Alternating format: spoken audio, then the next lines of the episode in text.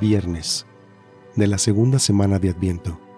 Evangelio según San Mateo, capítulo 11, versículo del 16 al 19.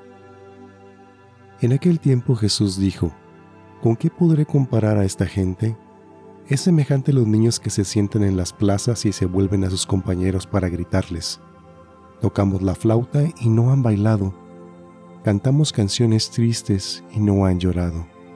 Porque vino Juan que ni comía ni bebía y dijeron, viene un demonio. Viene el Hijo del Hombre y dicen, ese es un glotón y un borracho, amigo de publicanos y gente de mal vivir. Pero la sabiduría de Dios se justifica a sí misma por sus obras.